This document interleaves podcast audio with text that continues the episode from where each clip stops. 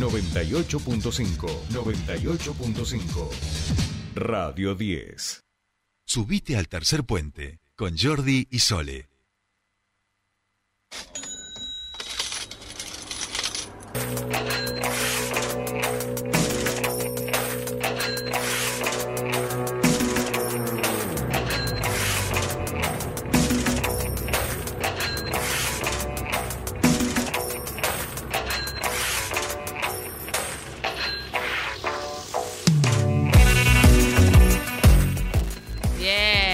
Bien, Ya estamos bien. aquí, sigue ganando Suiza 1-0 a Camerún. Ay, casi le, le clava otro mientras estábamos al aire diciéndolo. Eh, hace tiempo que no hablamos con él, me da la sensación que yo no escuchaba esta cortina bella. Estamos ya en comunicación con nuestro queridísimo Fernando Spoliansky para hablar un ratito también de economía. Sí, sí, dejamos la pelota que deje de rodar y nos metemos este, a la economía que a veces se va haciendo una pelota que no deja de rodar y Dios sabe a dónde nos llevará. Fernando Spoliansky, muy buenos días, ¿cómo le va? Bienvenido a su espacio.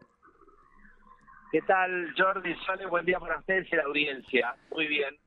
Bueno, Gana porque no tiene inflación, no están preocupados por nada. claro, claro. Do- una sola cosa, Fer. Mi teoría de que si Argentina ganaba el Mundial podía ser beneficioso para construir los consensos necesarios para ayudar a bajar la inflación, eh, bueno, olvídatela, digamos, o sea... o O sea, la ministra que se va a tener que poner a trabajar en la inflación. Porque Exacto, recordá es- que Lo dejamos para después. Exacto. Ah, bueno, exacto. Claro, exacto, se, bueno. le, se le acortaron los tiempos. Se la cortaron los tiempos a la Sí, ministra, sí, sí, así que, que viendo. Vamos, vamos, vamos No, a ver. Igual no perdamos las esperanzas. No, no, no, lo último, lo último es lo que vengo diciendo. Sí, No, no, estamos- lo último. Vamos, vamos todavía. No, todavía no, no carrera. perdamos las esperanzas y con esto hago un chiste muy de política neuquina, eh, pero bueno, eh, como Jorge Taylor, digamos, ¿no? Podríamos, podríamos decir en este momento que quiere justicia. Eh, Yo soy el candidato de pro, ¿de quién? ¿De qué, señor? Pero bueno, alguien le avise. Perdón, que hay Fernando. problemas mayores que en el fútbol, ¿eh? Parece, Sí, sí, sí, sí, depende de dónde uno esté parado. Bueno, Fer. Vamos a ocuparnos de un tema que es el de la inflación, por supuesto, el principal, vamos a decir, de, de la economía, me Y este parece nuevo programa, ¿no? a mí en el otro tiempo. Y este nuevo programa, dejamos allá ese histórico precios cuidados, te iban a cuidar esos precios y de repente esos precios te Sí. terminaban pegando unas hostias en la cara que Dios me libre y decía. ¿Qué, qué te pasó? ¿Viste? Volvías a casa y la... ¿Qué te pasó? Que no, me pegó una hostia el precio de, de la ensalada, ¿viste? Una cosa medio así. Precio, pues. Y ahora precios justos, digamos, por cuatro meses, el señor Massa haciendo consensos con algunas empresas, pero Exacto. bueno, Pero no les es avisó con fácil, mucha anticipación, creo. no yo. es fácil, eh, Corrieron con ventaja. eh, como, como decíamos en alguna otra columna, el cumplimiento de las medidas económicas y de los programas económicos en y este si te país. avisan con dos meses de anticipación, vamos a hacer, vamos a hacer, les dije Oye, tiempo. ojo que aumentar- vengo, eh, ojo claro, que vengo. aumentar lo que nos van a aumentar no en que tres avisar, meses. No hay que avisar, No. claro, no, no, eso tiene que ser una sorpresa. Pero es una reversión de precios cuidados, ya le han cambiado el nombre va- varias veces, ¿no? Pero no deja de ser un acuerdo de precios, no es un congelamiento, es un acuerdo de precios. Y para que haya un acuerdo tiene que haber cumplimiento de ambas partes. Del Estado, en no seguir, digamos, aumentando, por ejemplo, impuestos o algunas otras cuestiones, y de los empresarios que ponen a disposición las listas de precios, no modificarlas. El compromiso de ambas partes es en ese sentido, que durante 120 días, cuatro meses, los precios que se publicaron son los que se van a sostener. Son 1.823 artículos. ¿eh? Y el compromiso de los eh, supermercadistas, fundamentalmente, es que de otros 30.000 artículos, solo van a incrementar 4% por mes durante estos 120 días. Vamos a ver si lo cumplen.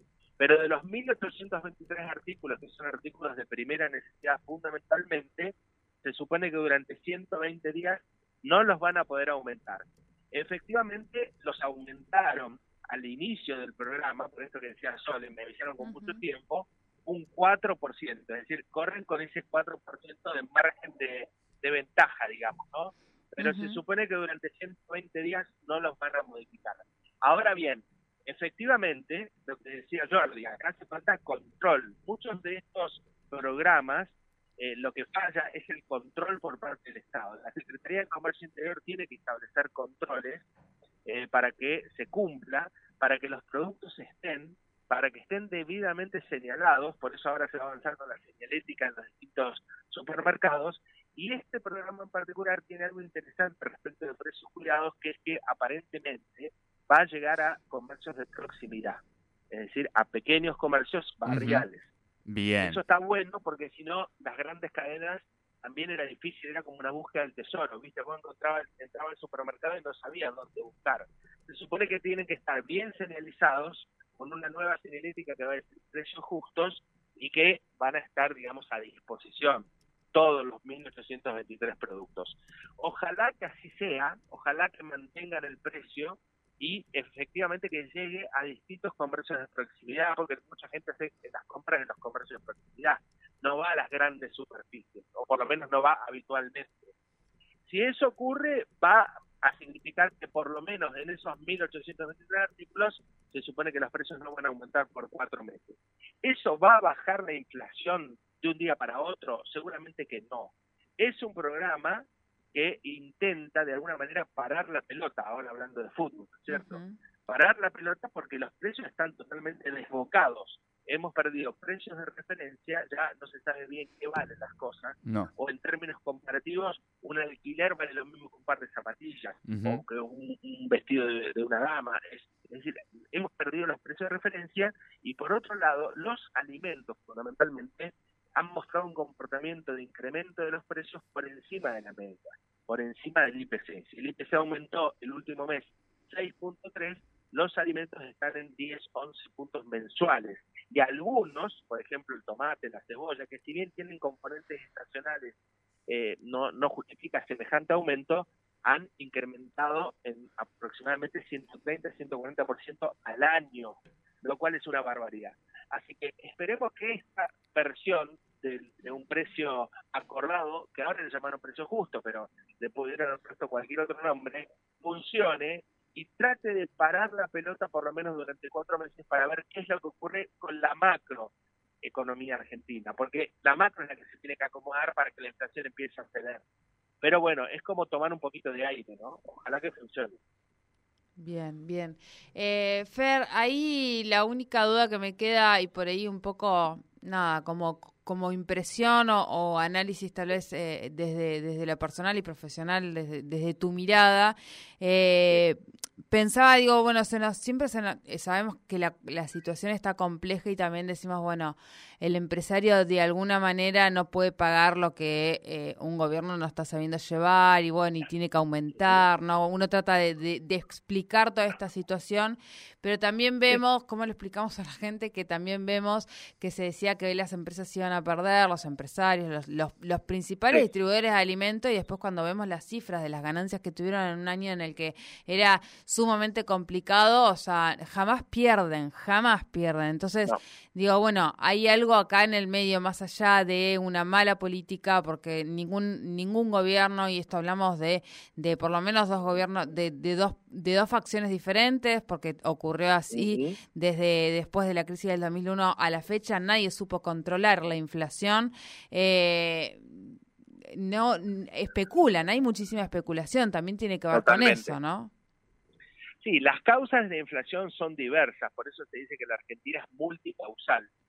Eh, una parte es atribuible a la política económica que implementen los distintos gobiernos. Vos lo decías, la inflación es un problema de décadas en la Argentina, no es de este gobierno, no, no. anterior, viene tuvo en algunos momentos algunos, eh, digamos, situaciones mejores de inflación de un dígito, pero en general, si uno analiza los últimos 40 años, hemos tenido procesos inflacionarios e hiperinflacionarios muy fuertes.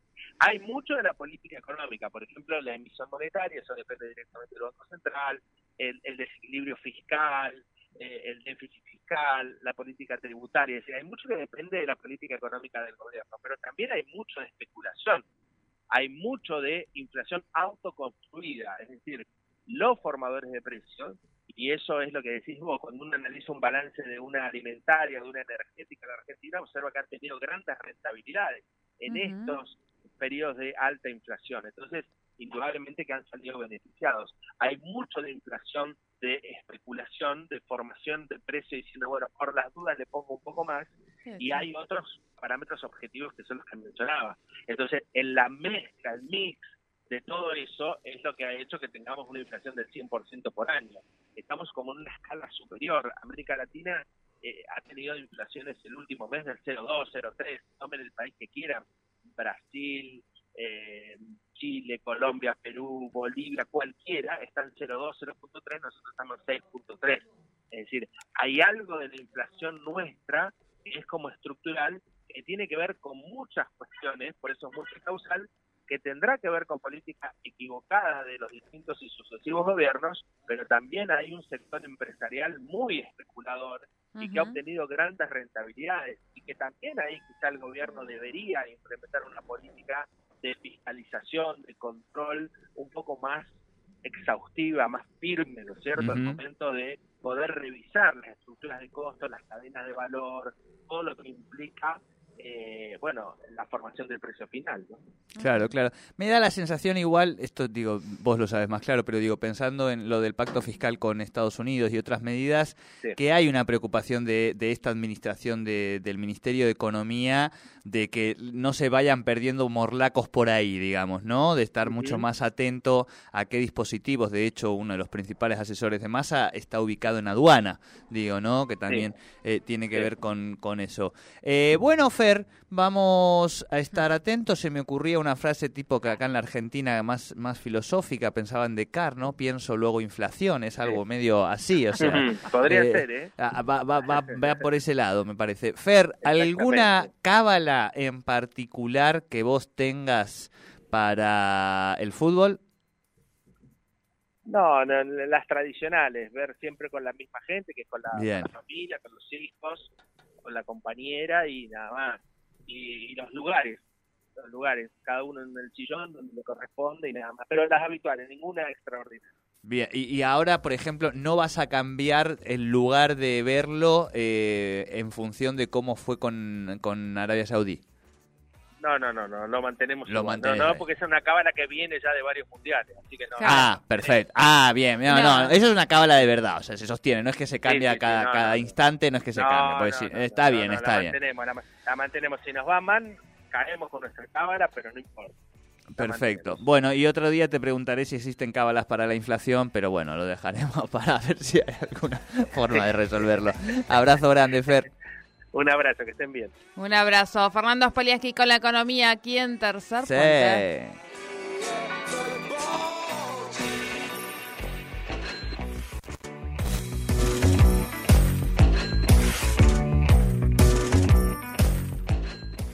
Subite al tercer puente con Jordi y Sole.